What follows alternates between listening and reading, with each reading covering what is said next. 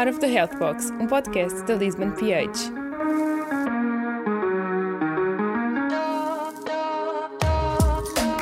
Sejam então muito bem-vindos a mais um episódio do podcast Out of the Health Box da Lisbon PH. Hoje temos connosco uma convidada especial, a enfermeira Fátima Pereira, enfermeira especialista em enfermagem de saúde materna e obstetrícia na Unidade de Saúde Familiar da Quinta das Lindas, do Agrupamento de Centros de Saúde de Lisboa Ocidental e Oeiras. Tem também uma pós-graduação em Gestão e Liderança nos Serviços de Saúde. Olá, doutora, muito obrigada por ter aceito este convite. É um prazer tê-la aqui connosco hoje. Olá, antes de mais quero agradecer à Lisbon PH o convite que me foi dirigido no sentido de vir aqui falar um pouco da minha área de intervenção e especialização, que é a área da enfermagem de saúde materna e obstetrícia, podendo através deste podcast mostrar um pouco desta especialidade da enfermagem. Muito obrigada. Então, uh, passando à primeira pergunta, gostaríamos de lhe perguntar o que é exatamente a sua especialidade. Qual é que é a especialidade de enfermagem de saúde materna e obstetrícia? A obstetrícia é uma área da medicina que se ocupa da saúde materna e da saúde do próprio feto, desde a concepção até ao parto e ao pós-parto. A nível da enfermagem, sabemos que a prática dos cuidados de enfermagem tem acompanhado o avanço da evolução tecnológica, científica e sociocultural. Há uma preocupação em melhorar cada vez mais a qualidade dos cuidados que prestamos. A formação que fazemos numa fase inicial pretende preparar os enfermeiros para uma enfermagem moderna, evoluída no entanto, existe sempre a necessidade de especializar enfermeiros em determinadas áreas para que a qualidade dos cuidados seja cada vez mais específica e cada vez mais individualizada às necessidades de cada um. A enfermagem é uma profissão que tem dado largos passos na área da saúde materna e obstetrícia e cada vez mais a prestação dos cuidados são autónomos e de qualidade no decorrer do processo de maternidade e no que diz respeito ao próprio planeamento familiar, abrangendo hoje as áreas da saúde reprodutiva em geral e a área da saúde da mulher em particular. Em saúde materna e obstetrícia, os enfermeiros especialistas têm um papel fundamental no decorrer de toda a gravidez, desde o planeamento da gravidez através da informação pertinente e adequada aos casais que pretendem engravidar, durante a própria gestação, através da vigilância da gravidez durante todo o seu uh, percurso e também uh, durante o trabalho de parto e durante o parto, uh, na vigilância do trabalho de parto e na realização do parto. E depois, a posteriori, no período pós-natal, incluindo a saúde também do próprio recém-nascido. Nesta área, o enfermeiro especialista cuida a mulher inserida na família e comunidade no âmbito do planeamento familiar e durante o período pré-concepcional, durante o período pré-natal, durante o trabalho de parto e parto e durante o período pós-natal. Ou seja, eh, o enfermeiro especialista cuida então um grupo-alvo, mulheres em idade fértil inseridas na comunidade. A conduta do enfermeiro especialista em saúde materna deve ser de um agente educador, deve apoiar e orientar a mulher e família a encontrarem a harmonia, a necessidade para assumir a maternidade e a paternidade assumindo total responsabilidade pelas suas ações, de forma a contribuir para a melhoria da qualidade das condições assistenciais que prestamos à mulher e família, de forma a reduzir as taxas de mortalidade e morbilidade materna, perinatal e neonatal. A enfermagem de saúde materna tem como missão, eh, e essa missão passa por eh, assegurar os cuidados especializados pela promoção da saúde na prevenção da doença, capacitar as mulheres para o autocuidado e autovigilância e, e promover vivências positivas nas várias etapas de vida, incluindo a sexualidade, a reprodução, a gravidez, o trabalho de parto, o parto, entre outros. Muito obrigada, creio que foi muito esclarecedor. Uh, passando então à segunda pergunta. No fundo, qual é que é o papel um, ehm, do enfermeiro no acompanhamento pré-natal e quais é que são as diferenças entre o seguimento de uma gravidez dita normal e de uma gravidez de risco? Segundo a Direção-Geral de Saúde, mais ou menos nos últimos 35 anos, a proporção de mulheres com consultas de vigilância pré-natal e o número de partos que ocorreram em meio hospitalar são assistidos por profissionais de saúde qualificados e, e este número aumentou uh, significativamente, não é? Com esta vigilância pré-natal, a mortalidade materna e infantil, perinatal, neonatal e também no primeiro ano de vida, foram reduzidas progressivamente, colocando Portugal entre os países com os melhores indicadores a nível da saúde materno-infantil. Uma das competências específicas do enfermeiro especialista em enfermagem de saúde materna e obstétrica é a de cuidar a mulher inserida na família e comunidade durante o período pré-natal, ou seja, de forma a potenciar a saúde da grávida e detectar e tratar precocemente complicações, promovendo assim o bem-estar materno-fetal. Sabemos que gravidez não é um estado de doença, a gravidez é um estado de saúde a gravidez é um processo fisiológico que se caracteriza pela capacidade de gerar e proteger o novo ser. E nesta fase, não é, neste percurso, acontecem mudanças físicas e emocionais que são diferentes e que variam de mulher para mulher e que cada mulher vivencia a sua gravidez de uma forma individual e de acordo com o seu modo de ser e de estar. Aqui a vigilância pré-natal deve ser acessível e centrada uh, na mulher que dela necessita e deve ser realizada por profissionais de saúde uh, qualificados para o, o, o, realizarem. A grávida, casal, uh, deve ter acesso a toda a informação necessária sobre a sua gravidez, de modo a tomar as suas decisões de um modo esclarecido. O enfermeiro especialista, pela sua posição privilegiada junto da própria grávida, da família, tem um papel eh, relevante na identificação das necessidades de saúde da grávida, no sentido de prevenir e ajudar a resolver necessidades ou problemas que são detectados durante eh, a sua gravidez. Por outro lado, pela sua experiência profissional, os enfermeiros especialistas possuem atributos fundamentais eh, para poder acompanhar a grávida e a família, promovendo assim a vigilância pré-natal para o culminar de uma vivência positiva, ou seja, a vivência da grávida, uma grávida que deve ser esclarecida, eh, que deve ser informada, onde a própria grávida é eh, a grávida e o, casal, eh, são os intervenientes principais eh, para vivenciar então a maternidade de uma forma positiva.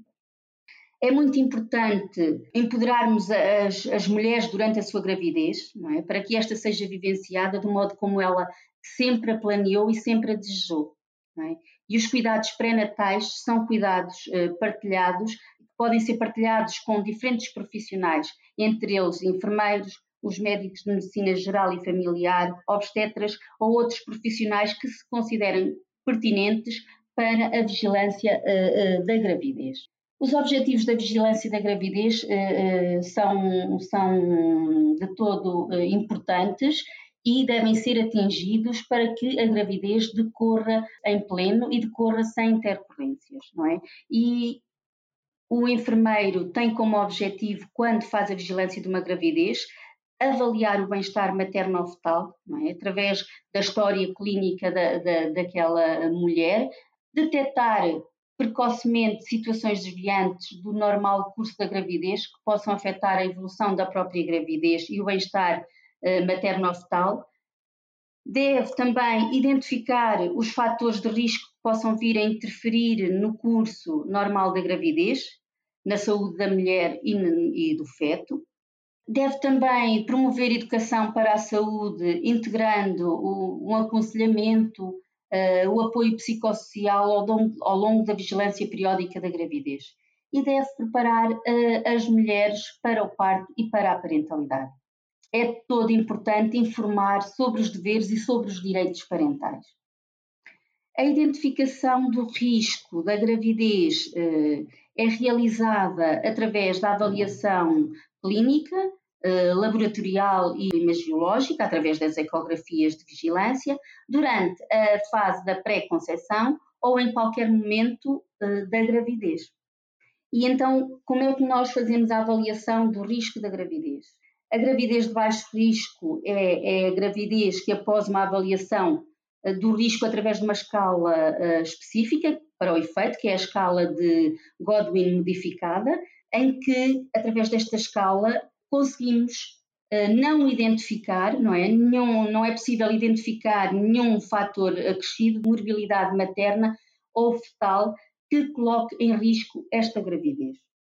Todas as grávidas de baixo risco devem ser vigiadas no seu centro de saúde e posteriormente encaminhadas para uma consulta de referência hospitalar por volta das 36, 40 semanas de gestação. A Direção-Geral de Saúde preconiza que sejam realizadas em média 10 consultas de vigilância da gravidez. A gravidez de baixo risco é uma gravidez que pode ser vigiada por eh, enfermeiros especialistas em saúde materna e por eh, médicos, de, de, médicos especialistas em medicina geral e familiar e por obstetra. Já a gravidez de risco, que é aquela gravidez cuja probabilidade de ocorrer um resultado adverso para a mãe ou para a criança durante ou após a gravidez e parto, está aumentada pela presença de um ou mais fatores de risco. Algumas grávidas eh, apresentam fatores de risco desde o início da gravidez, por exemplo, grávidas que antes de estarem grávidas já eram eh, portadoras de algum tipo de doença crónica, como a hipertensão arterial, a diabetes, doenças cardíacas, doenças da tiroide, entre outras. Grávidas que tenham tido partos pré-termo em gravidezes anteriores e também histórias de gravidezes uh, sem sucesso, ou seja, uh, gravidezes com uh, abortos repetidos, mortes fetais, são consideradas grávidas de alto risco.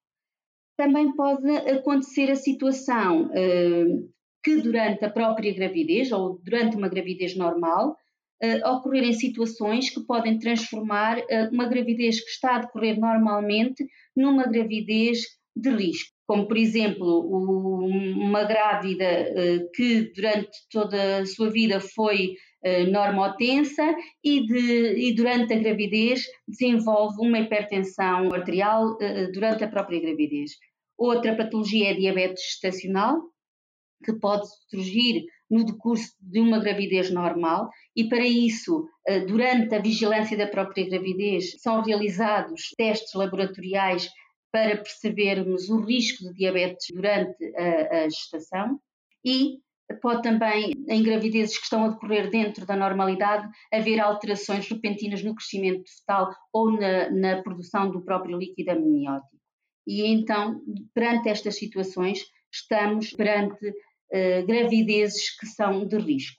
Relativamente à vigilância e à periodicidade das consultas, na gravidez de baixo risco, ou seja, na gravidez onde não existe um risco acrescido para o decurso da própria gravidez, a periodicidade das consultas de vigilância pré-natal após a primeira consulta é de 4 eh, a 6 semanas até à 30 semana de gestação.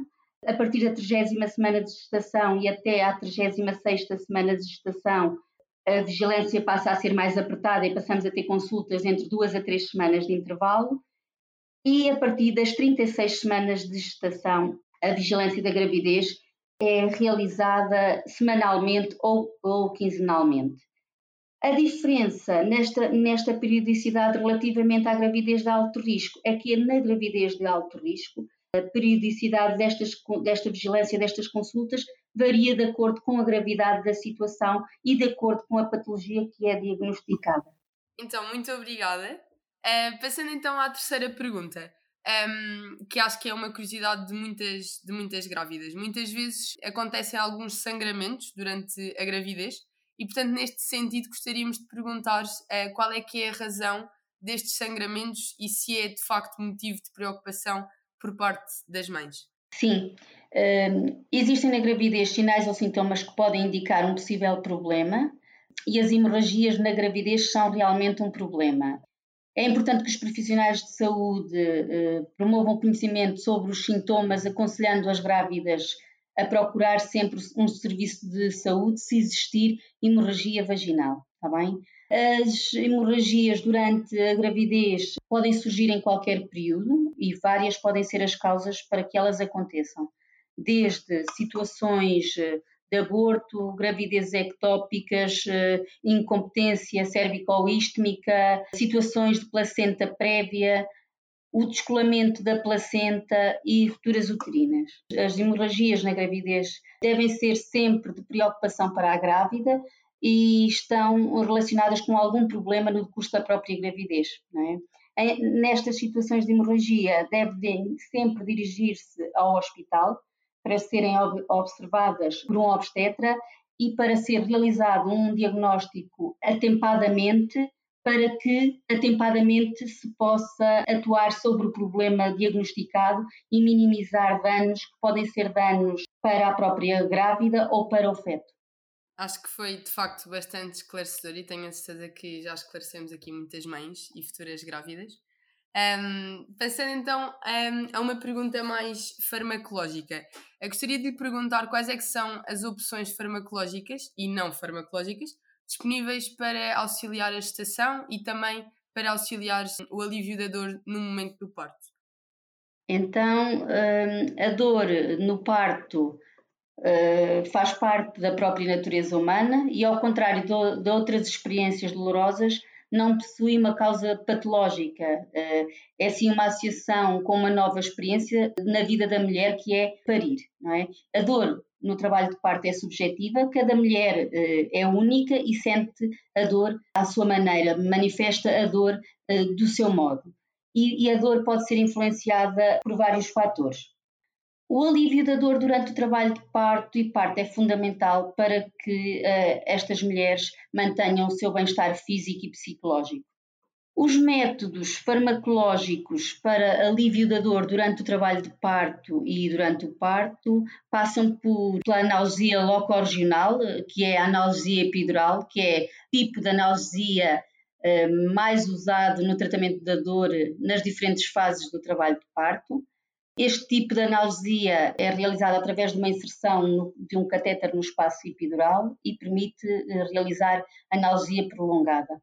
É realmente uma técnica analgésica que tem muitas vantagens, porque faz um alívio completo da dor, permite que a grávida continue a movimentar-se e existe relacionada à epidural uma menor incidência de complicações no pós-parto. Outro método analgésico é a analgesia sistémica. Eh, esta é mais antiga das analgesias e é a analgesia intravenosa, onde são administrados fármacos analgésicos para alívio da dor eh, durante o trabalho de parto e no parto. Continua a ser realmente uma das mais utilizadas, apesar da preferência ser sempre a analgesia epidural. Outro método analgésico é a analgesia inalatória. Esta é muito pouco utilizada em Portugal, mas muito frequente nos países nórdicos da Europa e no Canadá. Esta analgesia é uma mistura de protóxido de azoto a 50% com 50% de oxigênio. É uma, uma analgesia eficaz, mas uh, uh, em Portugal muito pouco utilizada. Relativamente aos métodos não farmacológicos de alívio da dor, a Organização Mundial de Saúde afirma que os métodos não farmacológicos de alívio da dor uh, são mais seguros e acarretam menos intervenções do que os métodos farmacológicos. Os métodos não farmacológicos de alívio da dor promovem, em geral, mais calma e mais tranquilidade para as mulheres durante as várias etapas do trabalho de parto e do parto. E o uso destas técnicas não farmacológicas, destes métodos não farmacológicos, ajudam no vínculo da, da parturiente com o acompanhante e com a própria equipa, facilitando eh, a evolução do parto normal. Os métodos não farmacológicos passam pela uh, deambulação, ou permitir que a grávida, durante o seu trabalho de parto, tenha liberdade de movimentos, é? isso ajuda a mulher a enfrentar a sensação dolorosa. E a evidência científica demonstra que as mulheres que se, que se mantêm em deambulação, em mudança de posição, sentem menos dor e têm menos necessidade da própria analgesia epidural. A deambulação também faz com que o primeiro estadio do trabalho de parto uh, seja mais rápido e também que haja uma, um maior espaço na pelvis para que o trabalho de parto e a descida do feto uh, uh, na bacia materna seja mais facilitada. Outra das técnicas não farmacológicas de alívio da dor são de técnicas de respiração e relaxamento, que fazem com que a grávida se mantenha controlada, calma e que se souber uh, que tipo de respiração deve fazer em cada etapa do trabalho de parto e durante o trabalho de parto, ela vai colaborar com a equipa de saúde no sentido de facilitar uh, as várias fases do trabalho de parto e o próprio parto. Outra das técnicas é a hidroterapia, o uso da água, quer seja de imersão, quer de duche, o uso da bola de pilates, que vai promover que a grávida faça exercícios que lhe dão algum relaxamento um, a nível da bacia e, e, e, os exercícios que pode realizar na, na, na bola de pilates vão uh, desenvolver mais rapidamente o trabalho de parto. Outra das técnicas é a musicoterapia, o uso da música, e através da música e as grávidas ouvindo as suas músicas preferidas durante o seu trabalho de parto, sentem-se mais relaxadas e isso também uh, ajuda no próprio decorrer do trabalho de parto. A aromoterapia, o uso do cheiro, também é utilizado nas nossas maternidades e é também um método que relaxa a, a, a grávida.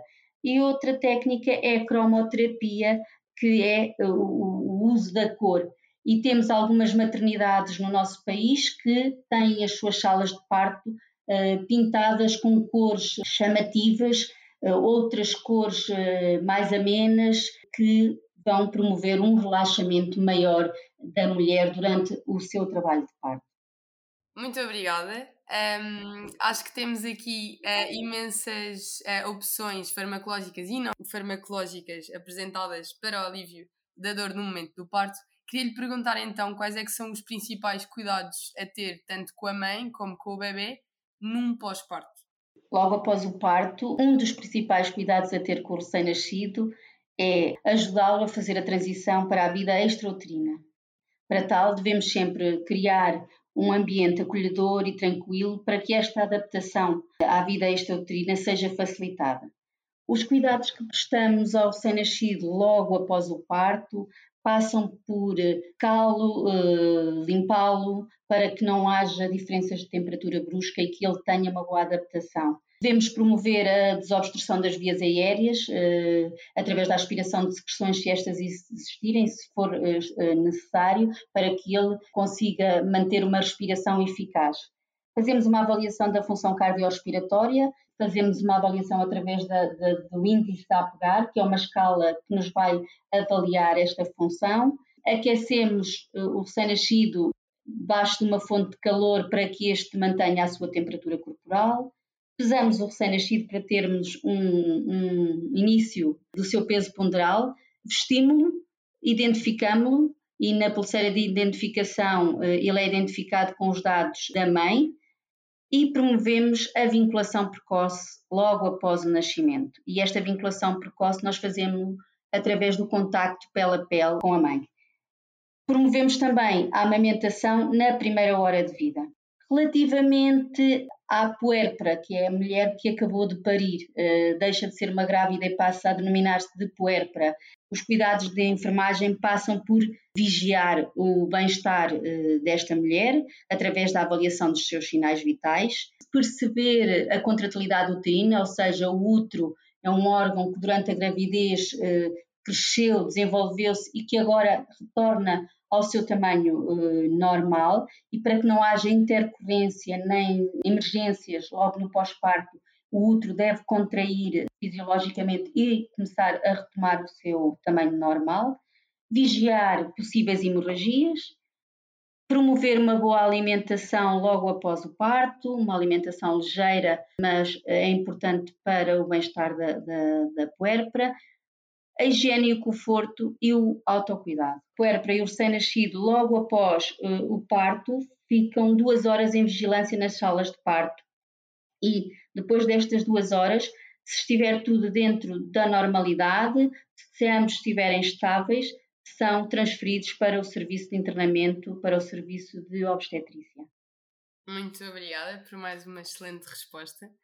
Um, passando então aqui a outra pergunta, acho que também suscita imensa curiosidade, que é um, como é que é feito o acompanhamento da mãe e dos familiares uh, quando há um, alguma complicação durante o processo de, do parto ou mesmo quando o desfecho do mesmo é negativo? O desfecho negativo pode ser a existência de complicações que levam a que a mãe ou o recém-nascido necessitem de cuidados mais especializados, o que faz com que o desfecho idealizado para aquele casal já seja negativo. É? Ou então, em situações mais dramáticas, nas quais nos deparamos, por exemplo, com a morte na sala de partos. E os profissionais de saúde, no dia a dia, prestam cuidados para salvar vidas, lidam com a vida, não é?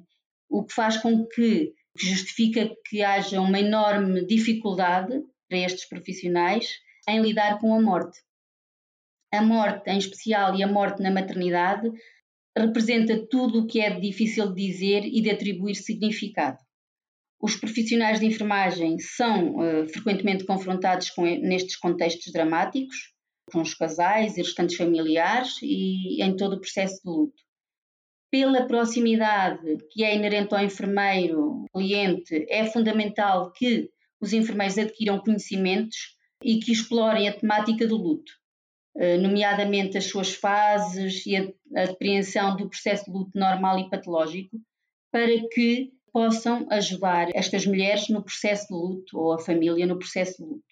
O enfermeiro especialista na sala de parto, numa situação uh, dramática uh, de morte, deve, junto desta mulher casal na situação de morte fetal, uh, proporcionar um ambiente seguro e adaptativo através de uma escuta empática e ativa, ouvir, deixar falar, deixar uh, que o casal decida os passos a seguir, se após a morte do seu filho se querem vê-lo, o enfermeiro deve permitir que o casal decida o que pretende fazer no, nos, nos momentos a seguir e facilitar a verbalização, a exploração, a reflexão e, e, permitir que estes casais manifestem os seus sentimentos e as suas preocupações. Né? Ou seja, ouvi-los, respeitar a cultura da pessoa que temos eh, perante nós, a sua religião, os seus valores e promover um ambiente calmo e de confiança para que eles uh, se sintam uh, à vontade connosco. E sempre que necessário, devemos pedir apoio psicológico para estas mulheres ou para este casal. Obrigada. Acho que tocar neste, neste aspecto é mesmo importante e acho que a enfermeira Fátima o fez mesmo bem. Muito obrigada pela sua resposta. Um, queria lhe perguntar aqui também num aspecto que também muitas vezes é difícil, que é hum, quando falamos de bebés prematuros. Portanto, quando estes bebés nascem, sabemos que são necessários uh, cuidados extra. Uh, Poderia-nos desenvolver um bocadinho mais um, o que é que é feito nestas situações, no fundo, e na prática? O recém-nascido prematuro pode apresentar uma variedade de problemas, que podem ser decorrentes do seu baixo peso ao nascer ou de toda a sua imaturidade funcional. Para podermos uh, cuidar destes, destes prematuros, devemos fazer com que, ou ter todas as salas de parto preparadas para, para os receber. É? E, e, preparar atempadamente um, tudo para que a assistência seja precoce e eficaz, reduzindo as complicações futuras. Quanto mais rápido atuarmos, mais uh, eficazes uh, formos, menos uh, riscos, menos danos estes prematuros irão ter no seu, na sua vida futura. É todo importante conhecer a grávida e realizar uma anamnese materna para o conhecimento de toda a história da gravidez e, de, e a própria situação da saúde da mãe, para percebermos o porquê de, daquele parto ser um parto pré-termo, não é? Para que percebamos uh, com isso que tipo de cuidados é que aquele recém-nascido pré-termo irá uh, precisar.